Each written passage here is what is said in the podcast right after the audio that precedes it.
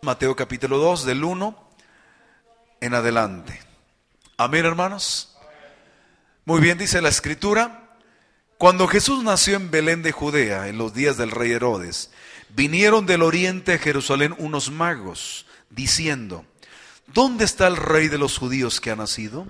Porque su estrella hemos visto en el oriente y venimos a adorarle. Y oyendo esto, el rey Herodes se turbó y toda Jerusalén con él.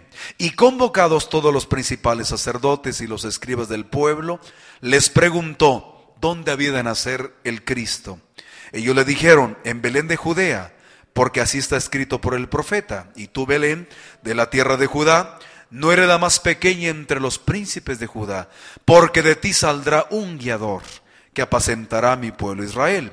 Versículo 7. Entonces Herodes, llamando en secreto a los magos, indagó de ellos diligentemente el tiempo de la aparición de la estrella. Y enviándolos a Belén le dijo, Id allá y averiguar con diligencia acerca del niño, y cuando lo halléis, hacedmelo saber, para que yo también vaya y le adore. Ellos, habiendo oído al rey, se fueron. He aquí la estrella que habían visto en el oriente iba delante de ellos, hasta que llegando se detuvo sobre donde estaba el niño. Y al ver la estrella se regocijaron con muy grande gozo. Y al entrar en casa vinieron al niño con su madre María y postrándose lo adoraron. Y abriendo sus tesoros le ofrecieron presentes, oro, incienso y mirra. Pero siendo avisados por revelación en sueños que no volviesen Herodes, regresaron a tierra por otro camino. Siéntese, por favor, hermanos. Aquí tenemos una búsqueda, una búsqueda ejemplar. Y la pregunta que a veces nos hacemos, creo que es muy bueno que la retomemos esta tarde. ¿Quién busca a quién? Aquí vemos a unos hombres que buscan a Dios, que buscan al Señor. ¿Y, y Dios no busca a los hombres? Bueno, yo creo que es una combinación en ese proceso de búsqueda. Yo creo que Dios es el que pone condiciones, tiene iniciativa para que los hombres le busquen. Y los hombres responden a, al llamado del Señor de alguna manera.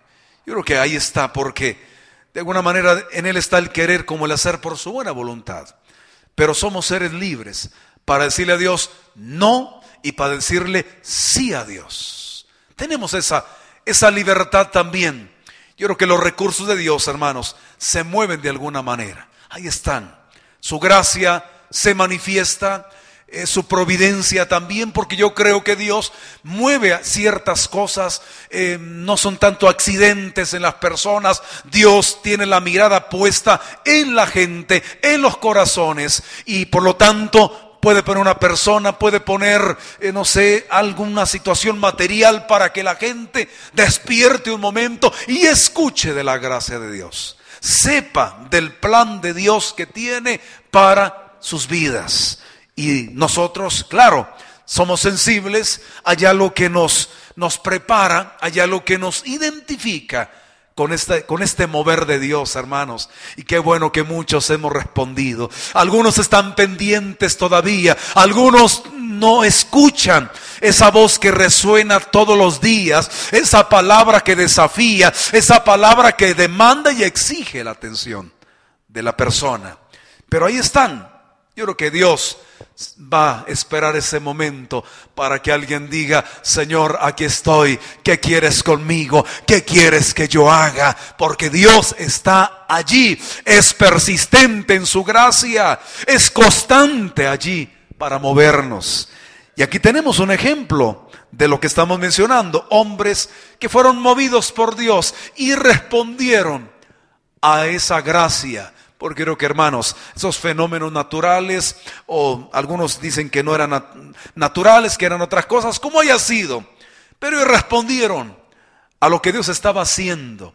Y por eso hablo de una búsqueda ejemplar en nuestra historia.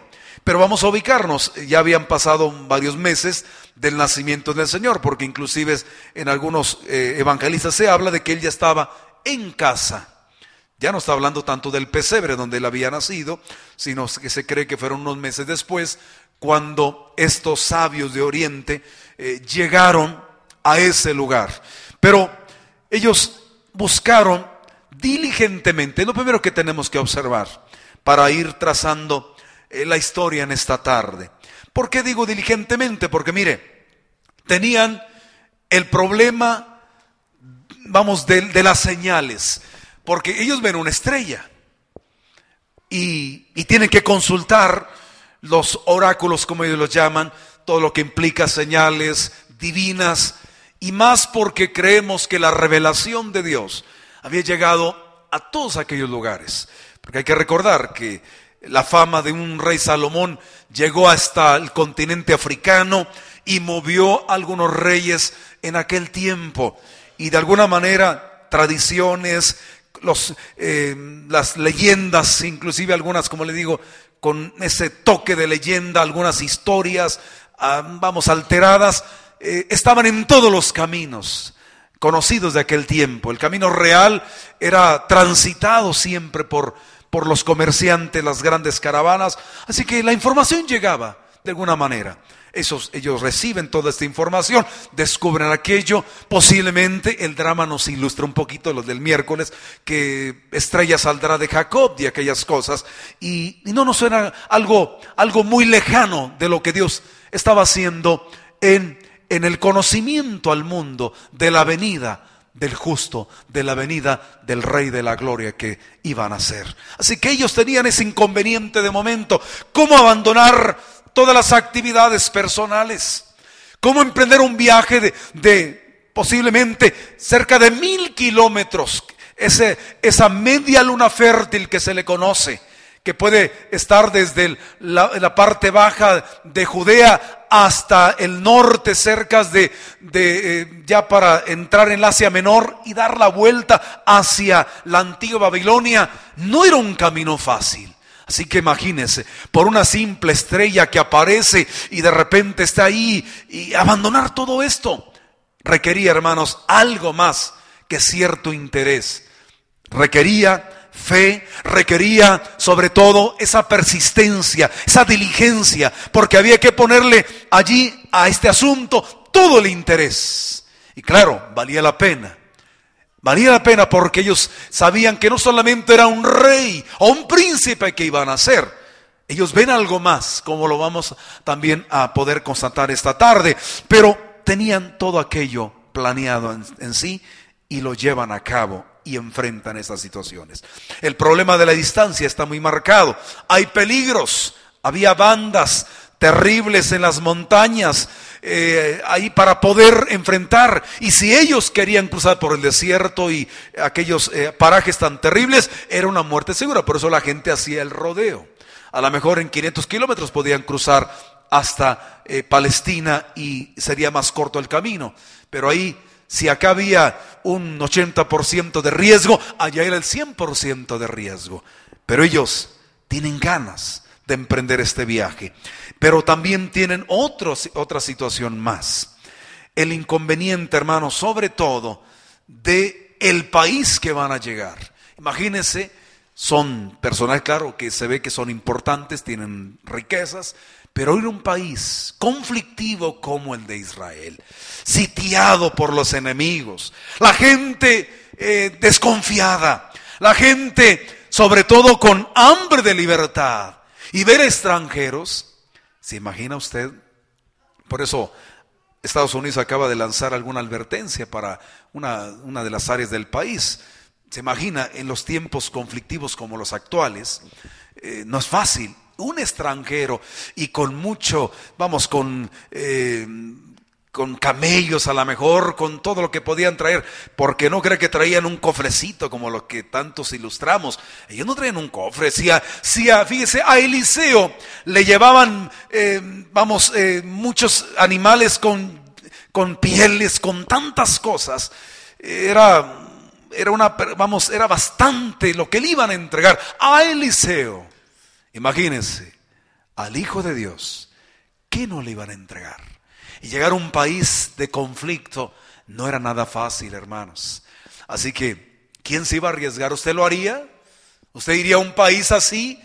en rebelión de alguna manera, porque sí había brotes de rebelión. Los soldados romanos estaban cerca de alguna manera, era cierta garantía, pero aquí no podían ocultar las cosas, hermanos.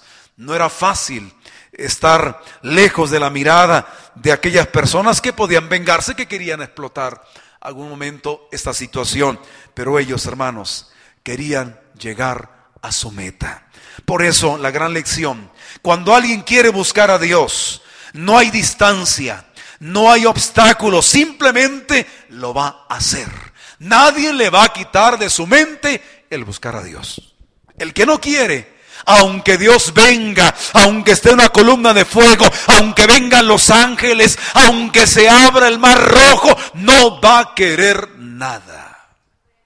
Amén, hermanos menos un sermón lo va a convencer, menos un canto lo va a convencer, pero cuando alguien quiere buscar a Dios, una estrofa, un texto pequeñito, hay una frase, lo convence, lo mueve para buscar a Dios, para caer en pleno arrepentimiento. ¿Por qué? Porque quiere hacerlo. Es del que quiere, es del que quiere invocar el nombre del Señor. Todas esas bendiciones de la gracia y no para el que está cerrado, y no para el que es indiferente a estas verdades. Pero todo está en el querer buscar a Dios. Muchas personas han pagado un precio en esa búsqueda divina. Imagínense que alguien se convierta a Cristo allá en Irán, en Irak, en otros países del Medio Oriente, que digo, en la China, en la China comunista, que alguien busque a Dios allí. Pero ¿sabe qué? Hay gente que lo hace. Hay gente que no puede traer una Biblia en la calle. Y aquí nosotros a veces hasta las guardamos, pero ellos no las guardan. O si las guardan, a lo mejor lo, lo, hacen en algún momento. Pero no tienen esa libertad. No pueden tenerla ahí la Biblia en el librero de la sala. No la pueden tener. Pero la tienen guardadita para leerla. Pero ellos quieren buscar de Dios. Y nosotros, hermanos, que podemos eh, tener o tenemos todas esas libertades y tenemos la entrada al templo, la hora que podamos eh, venir aquí a adorar, a orar, lo podemos hacer. Ellos no pueden tener un lugar como este. Si lo tuvieran, imagínense, hermanos, ellos dirían, yo más, yo me voy a vivir allí al templo porque yo quiero estar cerca de un altar para buscar a Dios. Y nosotros que podemos estar muy seguido en estos lugares, a veces no lo estamos, porque tenemos otras cosas. Podríamos decir, ¿le quiere cambiar los papeles a, a estas personas? ¿Le gustaría que alguien de la China se venga a vivir aquí y usted se va a la China? ¿Quién se apunta? Se va usted, decía el pastor MacArthur, que cuando él ha ido a la China, y un día lo desafiaron que se podía meter Biblias. Dijo, es que voy de vacaciones con mis hijos y, y pues dijo, bueno, por los hermanos. Y se llevó las maletas con sus hijos, pasaron y metieron las Biblias a, a la China. ¿Se imagina usted qué significa si fueran descubiertos? Porque los hermanos tienen hambre de la palabra en ese lugar. Quieren buscar de Dios, quieren un Nuevo Testamento, una Biblia, un folleto para alimentar su alma en ese tiempo. Y no pueden hacerlo. Y nosotros tenemos Biblias por montones de todos colores y de todos sabores y no la leemos. Por eso la búsqueda de Dios debe ser diligente. Usted que tiene esos privilegios, disfrútelos. No espere un tiempo difícil, como se decía hace muchos años. Ay, cuando quiten las Biblias, vamos a querer, aunque sea San Juan 3:16, por lo menos tenerlo escrito, decía la gente. Y si, sí, oiga, y si realmente suceden las cosas, si no vamos a tener una Biblia en el futuro, ¿por qué no empaparnos ahora de esa palabra que comparte vida? Amén, hermanos. ¿Por qué no buscamos a Dios? Por las buenas. ¿Por qué no nos acercamos? Estos sabios de Oriente fueron diligentes en esa búsqueda preciosa. Buscaron correctamente también. Encontraron la dirección correcta. Se fueron al país correcto, a la ciudad correcta también, aunque no con las personas correctas, pero bueno, era, era sabio y a la vez era lógico que si vamos a buscar al príncipe de ese, de ese, de ese país en problemas, claro, si vamos a, a buscar el escenario de un rey que nace, ¿dónde vamos a ir? Pues a un palacio. Vamos a ir allá. Hay un rey en ese lugar, aunque el, que el rey que estaba allí, ya lo vimos también, era un rey que estaba en un lugar que no le correspondía.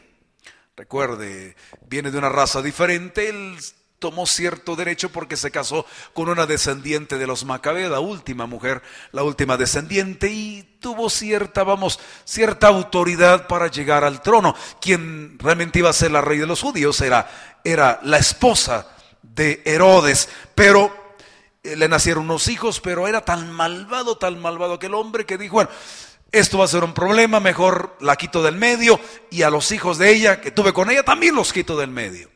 Y mató a sus hijos. Mató a los hijos que tenían sangre judía. Y todos los descendientes que siguieron reinando, Herodes Antipas, por ejemplo, no tenía sangre judía. Todo lo que hizo. Por eso estos, estos sabios fueron al palacio. Están bien. Alguien dijo que estaban equivocados. Yo que no tanto que estaban equivocados. El detalle es que la estrella como que no los llevó hasta allá. A lo mejor ellos se equivocaron tantito, dicen algunos. Pero yo no quiero ponerlos como equivocados. Yo creo que estaban en el, lugar correcto. Porque sí, Jesús debería estar en ese palacio. Él es el hijo del rey David de alguna manera. Él es el que debe estar en el trono. Es el sitio correcto. Sí debería estar allá. Pero son otras las circunstancias que están allí. Ellos no lo saben.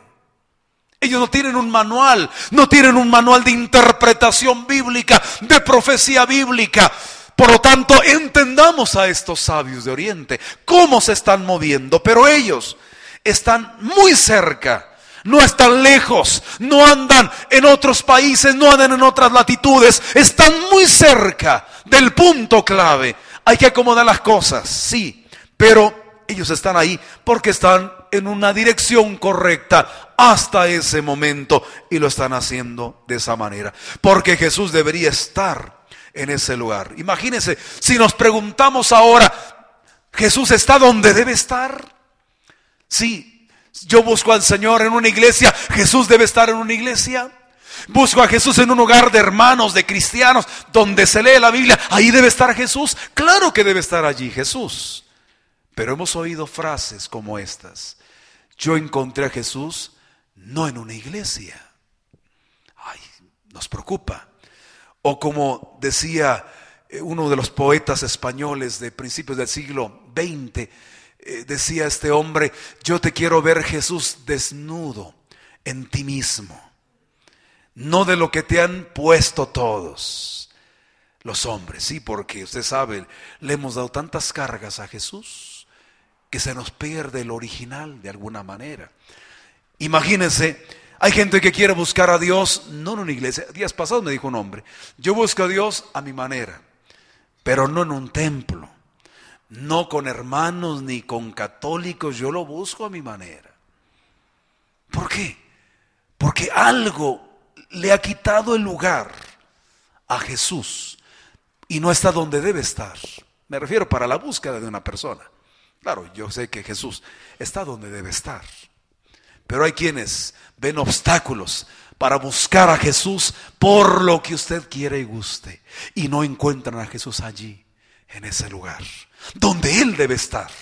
Él debe estar en la iglesia, Él debe estar en la alabanza, porque si usted dice, yo voy a buscar a Jesús en tal lugar, ¿dónde lo va a buscar? Pues en un templo, en una iglesia, pero ahí se le encuentra a lo mejor en una calle, se le encuentra en otra parte, allí Jesús.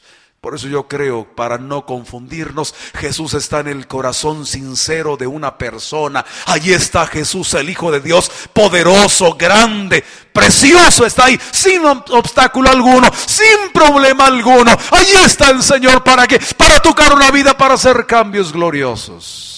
Pero a veces, hermanos, cuando lo enredamos tanto, le estamos poniendo ahí cada cosa. Decimos que es de esta manera. No, que Jesús es divino. No, que es humano. No, que es medio divino, medio humano. Otros dicen que es 100% divino, 100% humano. Algunos sencillamente, Jesús ni existió. Todo eso lo hemos puesto. Y la gente no ve. Están en la dirección correcta, buscan una religión, una iglesia, buscan un pastor, buscan un teólogo, buscan un, algún erudito en Biblia, están en lo correcto, pero a veces no está allí. Porque hemos manejado algunas cosas pero subrayo una vez esta verdad central. Jesús está en el corazón sincero, el corazón arrepentido, el corazón que se quebranta, sea en un templo, sea en la calle, sea en una cárcel, sea en un hospital, donde esté. Si Él es sincero y clama y lo busca, lo va a encontrar. Y ahí está Jesús grande y poderoso, completo, sin alteración alguna, para tocar, para salvar esa vida. Ahí está Jesús. Por eso le digo que ellos están en lo correcto, pero Jesús no está en el palacio que le corresponde, no está en el trono que le corresponde. No está allí. Su madre no es, no es la reina de aquel lugar. Su padre no es el rey. Es un carpintero que ahora anda de visita por aquella aldea cerca de Jerusalén. No están allí, en ese lugar. Pero, hermanos, claro que no es tanto el sitio, es el corazón el que va a encontrar esa búsqueda del corazón. Por eso podemos buscar a Dios. Claro, yo no cambio un lugar como este por, para desarrollar esa búsqueda. Pero los que hemos sido salvos, yo fui salvo en mi casa. Ahí el Señor me salvó. Sin mediación de ninguna persona, ahí el Señor fue y tocó mi corazón. Lo que no pude sentir días antes en un templo, lo sentí en mi casa. Y no le quito fuerza. Yo he visto mucha gente en lugares como esto, llorando, entregada a Cristo, gente salva, gente bautizada con el Espíritu Santo, en un lugar como este. No le restamos la fuerza. Son las circunstancias lo que puede estar de por medio, porque Él está allí, Él salva aquí, salva donde quiera, pero el corazón es lo importante. Podemos ser salvos en un lugar lleno de oro, con mucha pompa, tener todo, una alfombra que se cambia cada tres meses. Podemos estar en ese lugar. Y podemos estar así en un lugar sencillo, debajo de un árbol, y si doblamos rodilla y el Señor está presente. Así que aquel que tiene el buen callado se mueve en todos los parajes de nuestra vida. ¿Para qué? Para tocar, para salvar. Y Él sigue en pie. Pero a veces no está donde debía estar. Imagínese una persona que dice que es cristiana, que ama a Dios y no encontramos amor, no encontramos eh, ternura, no encontramos un buen trato y nos preguntamos, oye, ¿y ahí estará Jesús? Porque Jesús no es así. ¿No debería estar Jesús ahí?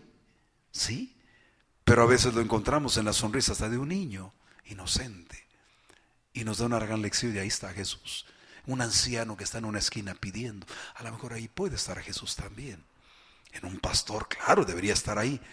Pero eso está en los pastores. Ay, decimos, ¿será que está? A veces Jesús no está donde debería estar. No está. Pero Él no tiene la culpa.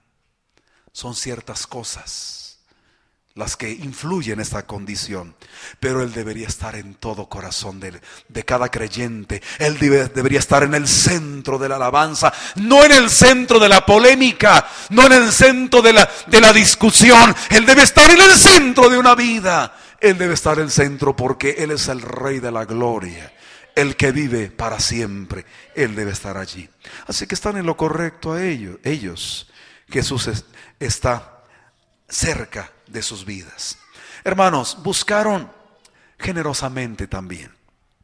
¿Qué quiero decir con esto? Bueno, que ellos, ellos tenían un, un propósito bien definido. Ellos buscan a Jesús para adorarlo, para adorarlo. Fíjese, no, no me habla aquí de un manual de teología o de interpretación que ya señalamos. No me habla de esto. No traen por ahí un consejero bíblico a un lado con ellos. Herodes es el que va a consultar a los expertos de aquel tiempo, a los eruditos de la escritura, de la ley. Pero ellos no.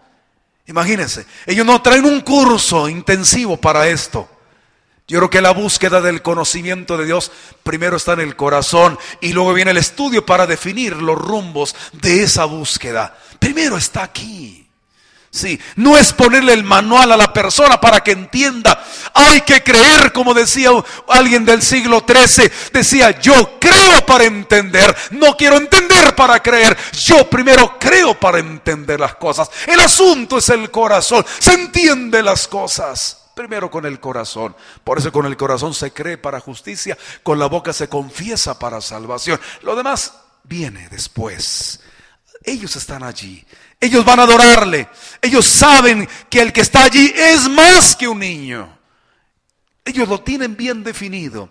Y ese es su propósito. Es más, no vienen con las manos vacías. No se presentan con las manos vacías. Como le digo, yo creo que era más que algo que pudiera caber en sus manos. Ellos traían más cosas que iban a ofrecer en aquel tiempo. Entregaron oro. Algunos dicen, bueno, ¿dónde quedó ese oro? Bueno, hay que preguntarle a José y a María, ¿dónde quedó? No podemos responderlo. Si alguien está pensando si era mucho o era poco. Si resolvió su vida o no lo resolvió, no lo sé. No me interesa sacar esas conclusiones. Pero se le entrega oro, símbolo de realeza. ¿Y quién está allí? Al que encuentra en aquella casa. Es a un niño, rodeado no de la casta sacerdotal, no de la, de los, eh, vamos, de la gente de Herodes. No están allí. No hay algún príncipe de otros países visitando aquel lugar. No están los centuriones romanos cuidando allí al heredero del trono. Hay gente sencilla, está José y están las gentes. Ellos están ahí, pero ellos se acercan con el oro en sus manos, lo presentan. Le están diciendo, este niño es rey. Y lo habían dicho a Herodes en su palacio, ¿dónde está el rey de los judíos? Como dicen, ¿dónde lo tienen ustedes? Aquí debería estar. ¿Pero cuál? Está allá, en aquel lugar. Y se presenta aquello. Reconocen la grandeza del niño. Es el rey de los judíos. Es el que se va a sentar en el trono. Es el nuevo David que se levanta. El David conquistador. El David que es el, dulce cantor de Israel. También está presente allí. Lo saben ellos, lo entienden. Porque los ojos del corazón no se engañan. A pesar de que haya, haya argumentos en contra. El corazón da un testimonio fiel de las verdades que vienen del cielo, porque el corazón algo tiene que nos conecta con lo eterno y se mantiene entre nosotros. Por eso estos hombres hay que reconocerlos, son especiales, pero son hombres que quieren encontrarse. Y ahí está, le entregan aquello, lo reconocen, se inclinan ante la realeza de nuestro Salvador. Y no están equivocados. Él es el Rey de la Gloria. Mi Dios es real porque lo siento en mi ser, lo cantamos. Entrega el incienso también, símbolo de una divinidad. Están viendo al niño, pero más que el niño, algo ven ahí. Ven la grandeza de Dios. A Dios mismo está allí. No lo declararon que Él es Emanuel, Dios con nosotros también. Así que ven algo más allí. El niño Dios pero que ya no es niño y sigue siendo Dios hasta el día de hoy. Lo ven, lo reconocen, le están ofreciendo el incienso a la divinidad en ese momento y se lo entregan al niño allí, lo ofrecen. Porque esos hombres, fíjese, reconocen su realeza. Él es el hombre rey y ahora es el Dios, es el hombre Dios más bien, eh, para entender la secuencia van reconociendo. Claro, es Dios hecho hombre. Ya en el lenguaje doctrinal de ahora. Pero diríamos, ahí lo reconocen como Dios. No lo reconocieron los grandes pensadores de su tiempo. Tenían una idea vaga que nacería en Belén. Pero estos vienen de Nazaret, sabían que eran peregrinos, pero no lo reconocen. Entregan también la mirra, símbolo de muerte de alguien que muere, de alguien que derrama su sangre. Ellos lo saben allí, que este niño va a crecer y va a morir. No solamente Simeón cuando habla de aquel que por esa causa va a haber muchas situaciones y que María va a sentir que una espada traspasa su alma, pero esos hombres le están anunciando, ahí está el rey divino y que viene a morir. Ahí está toda una cátedra, hermanos tenemos toda una gran enseñanza entre hombres ajenos al conocimiento de Israel. ajenos a las revelaciones, ajenos a todo el banquete profético. Ellos tuvieron solamente pequeñas lagunas, diríamos, de todo aquello que se les reveló a Israel, aquellos que se les confió la palabra y ellos alcanzan lo mejor.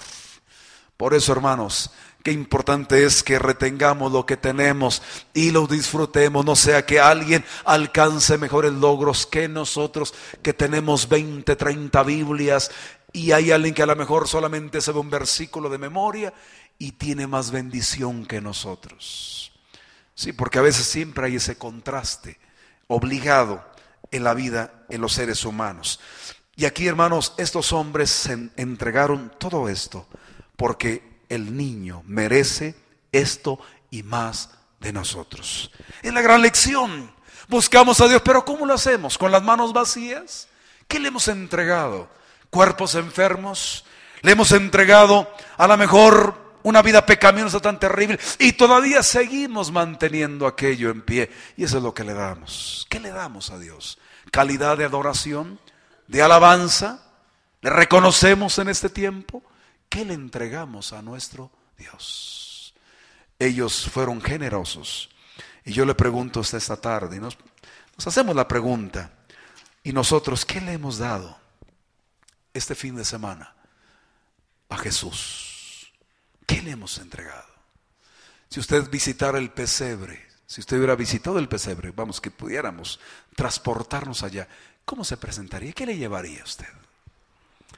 Oro, ay hermano, pues, aunque sea uno de, de 10 quilates, a lo mejor le llevo algo. Le llevaré el incienso de adoración, la mirra, ¿se la entregaría? Bueno, lo primero a lo mejor es más posible, lo segundo todavía, pero lo tercero, pues él ya murió ya derramó su sangre. Entonces, no es posible ir allá. Pero hoy, ¿qué le entregamos a Él? ¿Somos generosos para Él? Para entregarle la vida, para entregarle el corazón, para entregarle nuestra música, nuestro cántico a Él. ¿Ha sido generoso esta tarde? ¿Se quedó ronco cantando? ¿Sí? ¿Se quedó ronco? ¿Se cansó usted de cantar, de brincar? ¿Se cansó usted? ¿Fue generoso en su alabanza? Amén, hermanos. ¿Es generoso usted en esta tarde con Él? Amén.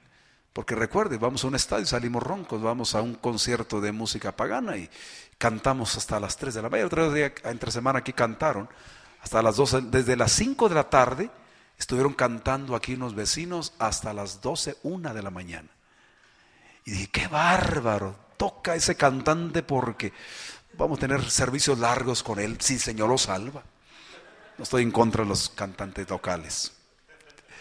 Pero cómo cantó el ingrato. Dice, bueno, oiga, cantaba con una guitarrita años atrás. Hoy trajo el, ¿cómo le llaman? El karaoke, esa cosa. Ahora ya canta con música. Va mejorando. Y le canta la botella, y le canta la morena, y le canta la rubia, y le canta no sé quién más. Pero de las 5 de la tarde hasta las 1 de la mañana. Gracias a Dios que ya le dije a súbele la tele para poder dormir. Me arrulló más la tele que lo de afuera. Pero dije, no se cansó. No se cansó. ¿Y usted? ¿Nos cansamos? Hermanos, ellos son generosos para el mundo. ¿Por qué no ser generosos nosotros para Dios? ¿No merece su canto? ¿No mereció el Señor hoy esta tarde su oración a las 12 en punto del día? ¿No lo merece el Señor? Amén. Si no lo merece, bueno, dígamelo, dígamelo para apuntarme. Pero si lo merece, usted debe ser generoso. Por eso a veces, Jesús no está donde debería estar. Póngase de pie.